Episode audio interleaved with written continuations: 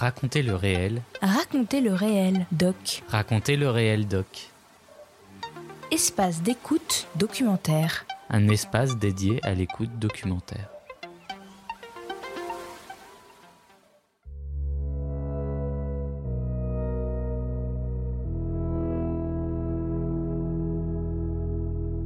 Chaque mois, Racontez le réel doc vous propose un documentaire sonore inédit afin de vous faire découvrir la diversité des formes sonores documentaires, des premiers gestes et des regards sensibles sur le monde qui nous entoure.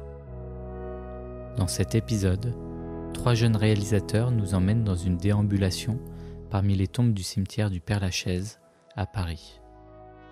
Ici se mêlent touristes et badauds.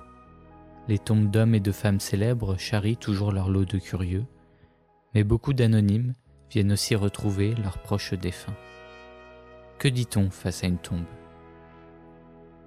On écoute Confession à perpétuité, un documentaire de Juliette Drone, Ayoub Bougria et Zishan Yang, réalisé en 2023 dans le cadre du master Conception réalisation de documentaires de l'INASUP.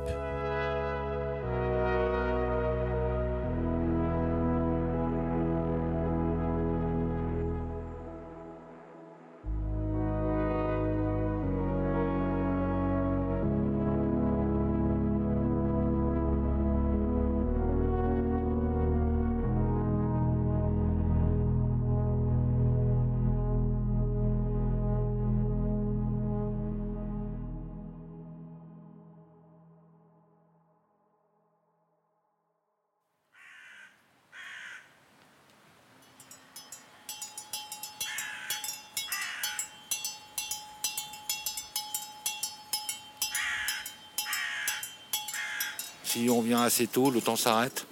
Il faut venir un peu avant une heure. Et si on reste jusqu'à la fermeture, il y a un moment, le temps s'arrête. Sinon, bah, euh, quand j'ai pas trop le temps, je viens 2-3 heures. Vous vous installez là avec votre chaise Ouais, des fois, je la pose de temps en temps. Un peu là-haut aussi. Bah, là, j'ai trouvé récemment le- l'endroit. Dès qu'il n'y a pas de tombe, un peu, on peut se poser. Tac, je reste un petit quart d'heure en bas sur la tombe de Jim. J'attends, puis après, je vais me balader. Vous venez régulièrement Bah, au début, une fois par semaine ou deux. Puis en ce moment, je viens un peu tous les jours. Tchouk, tchouk. Concession. Confession Concession. Confession à perpétuité. À tous les âges de la vie, la mort nous préoccupe. C'est au Père Lachaise, sur ce toit tranquille où marchent les corbeaux, que nous avons recueilli des histoires. Guillaume, Louis, Eva, Eliane Nassim. et Ismahan. Au milieu des tombes, ces habitués du cimetière parlent de la grande faucheuse. Confession à perpétuité, un documentaire de Juliette Drone, Ayoub Bougria et Zishan Yang. D'un côté, j'aime bien en fait l'idée que là en dessous, partout autour de nous, il y a des morts, quoi. Mais d'un côté, euh, ouais, c'est un peu étrange quand même aussi. Je l'ai guidé jusqu'ici parce que ici spécialement c'est c'est très calme et euh, on peut se permettre de, de se poser sur une tombe chez quelqu'un un petit moment. Après, ça, ça te pose à toi-même la question euh, et toi, qu'est-ce que toi tu, tu aimerais quand tu serais mort ou bien ta famille qui est morte? Je préférais euh, qu'il y a la vie autour, ça me gênerait pas du tout. Quand ma famille est là ou moi, je suis en tournée. euh, et à côté, ils jouent du foot et tout. Et, et c'est la vie qui continue. C'est joli. Si quelqu'un s'allonge sur mon tombe. voilà. Moi, j'aimerais bien s'il y aurait un film d'horreur ou des trucs comme ça qui sont tournés sur ma tombe. Ou- Parce que après, on voit ma tombe. D'un côté, oui, mais d'un côté, ça me paraît un peu étrange.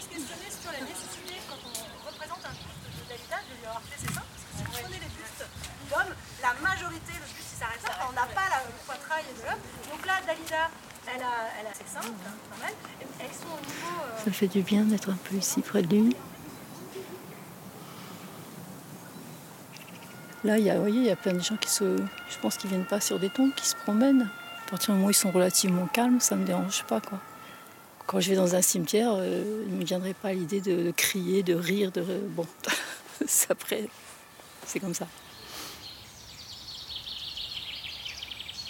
J'ai pu avoir des réflexions assez désagréables. Euh, c'est le jardin des pauvres, j'ai pu entendre, de visiteurs. J'avais d'ailleurs écrit euh, au conservateur pour lui dire que c'était un. Il faudrait faire peut-être refaire. Il m'a dit qu'il allait le refaire, la signalétique, en lui disant que c'est un jardin où on vient se recueillir et qu'on aimerait un peu que ce soit un peu plus silencieux parfois. Et je lui ai dit que parfois c'est un peu gênant parce qu'il y a des gens qui sont relativement bruyants.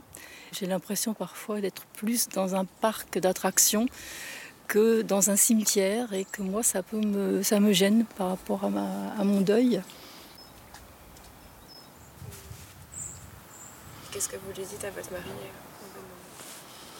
bah, Combien il nous manque, combien c'est difficile la vie, la vie sans lui. On n'avait pas imaginé qu'il partirait si vite. On avait plein de projets pour la, pour la retraite. Lui, il arrivait à la retraite et moi, j'ai encore, encore quelques années avant la retraite et tout est remis en cause. Quoi. Ça se fera pas. Ça serait très dur. J'arrive pas à j'arrive toujours pas à l'accepter.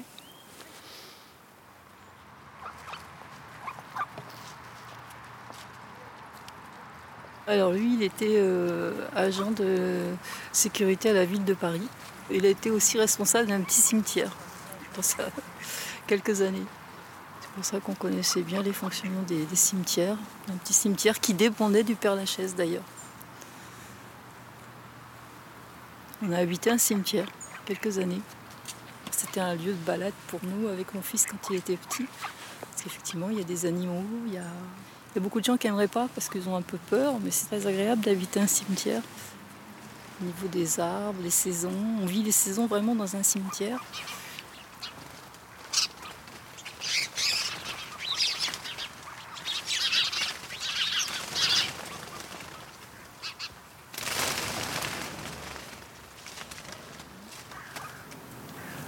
Vous pensez qu'il est où votre mari? Là-haut, au ciel, je ne sais pas où. je sais pas où. Mais il n'y a pas eu de, service religieux, il n'y a rien eu. Parce que chez nous, c'est l'œcuménisme, donc euh, c'était les trois religions chez moi. Alors donc, euh, donc on n'a jamais rien fait au niveau religieux. C'est toujours été un choix. Moi, j'avais une mère protestante, un père catholique et un mari musulman.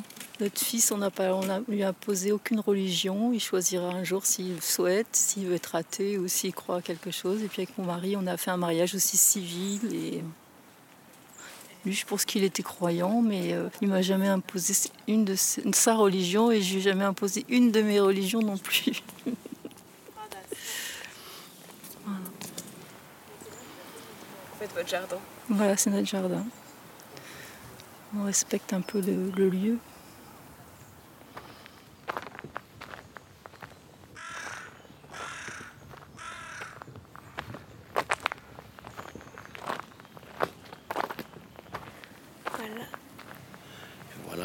Fait ce qui, ce qui nous incombe de faire, à savoir venir se recueillir sur lui, prier, on est croyant. Donc euh, sinon on ne serait pas là.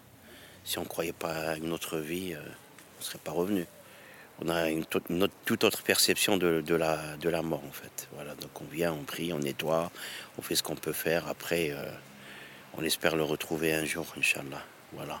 Et mon père était quelqu'un d'universel. Donc le fait qu'il reposait ici parmi d'autres religions, ça doit le réconforter.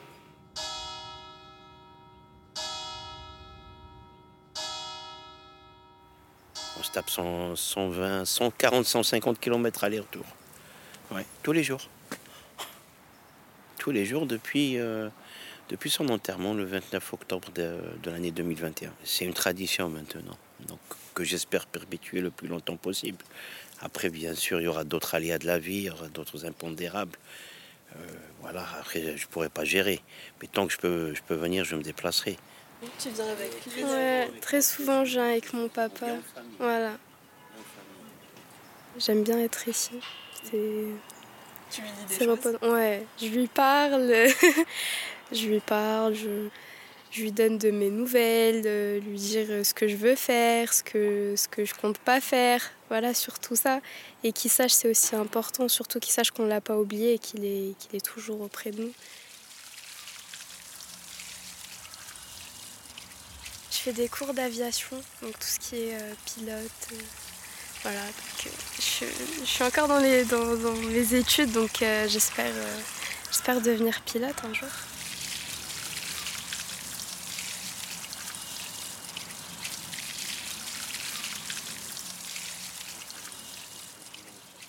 Exactement.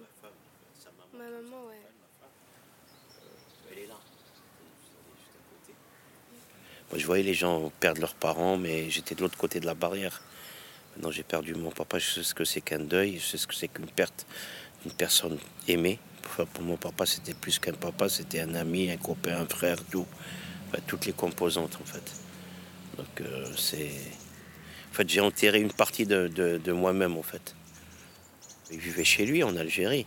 Mais son souhait, c'était quand il avait été atteint de la tumeur euh, vers octobre 2020. Il me disait, je viens, je viens chez toi et je vais... Il aimait Paris. Je vais me balader à Paris et après je meurs. Il lui dit, après Après tu m'enterres. Je lui dis, oui, après je t'enterre où? Ah, Tu m'enterres chez toi à Paris. Il y a des personnes qui s'entretuent pour un héritage, pour, euh, pour une maison, pour un appartement. Moi, ce que m'a légué mon père, c'est plus qu'un héritage le fait de venir vouloir être près de moi, c'est le plus beau des cadeaux.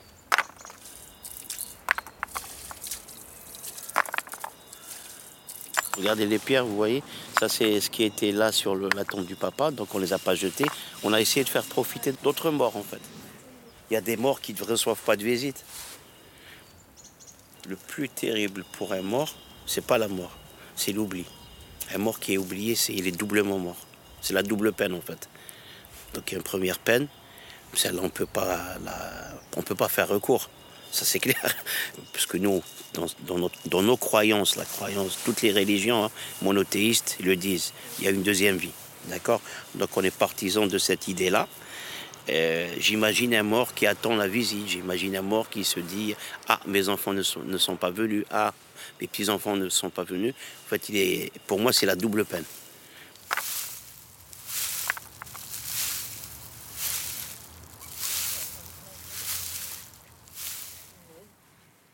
Qu'il y a une vie après la mort?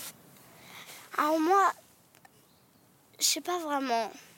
D'un côté, je me dis peut-être euh, tu te transformes quand t'es plus quand t'es plus qu'en cendre et à la fin il n'y a plus rien.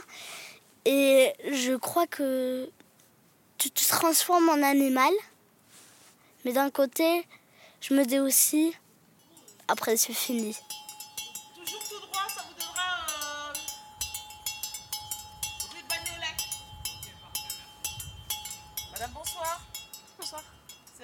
Oui.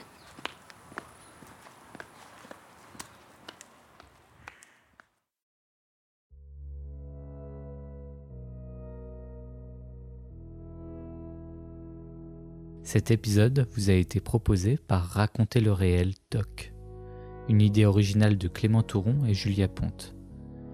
Confession à perpétuité a été réalisé et produit par Juliette Drone, Ayoub Bougria et Zishan Yang en 2023 dans le cadre du master conception-réalisation de documentaires de l'INASUP.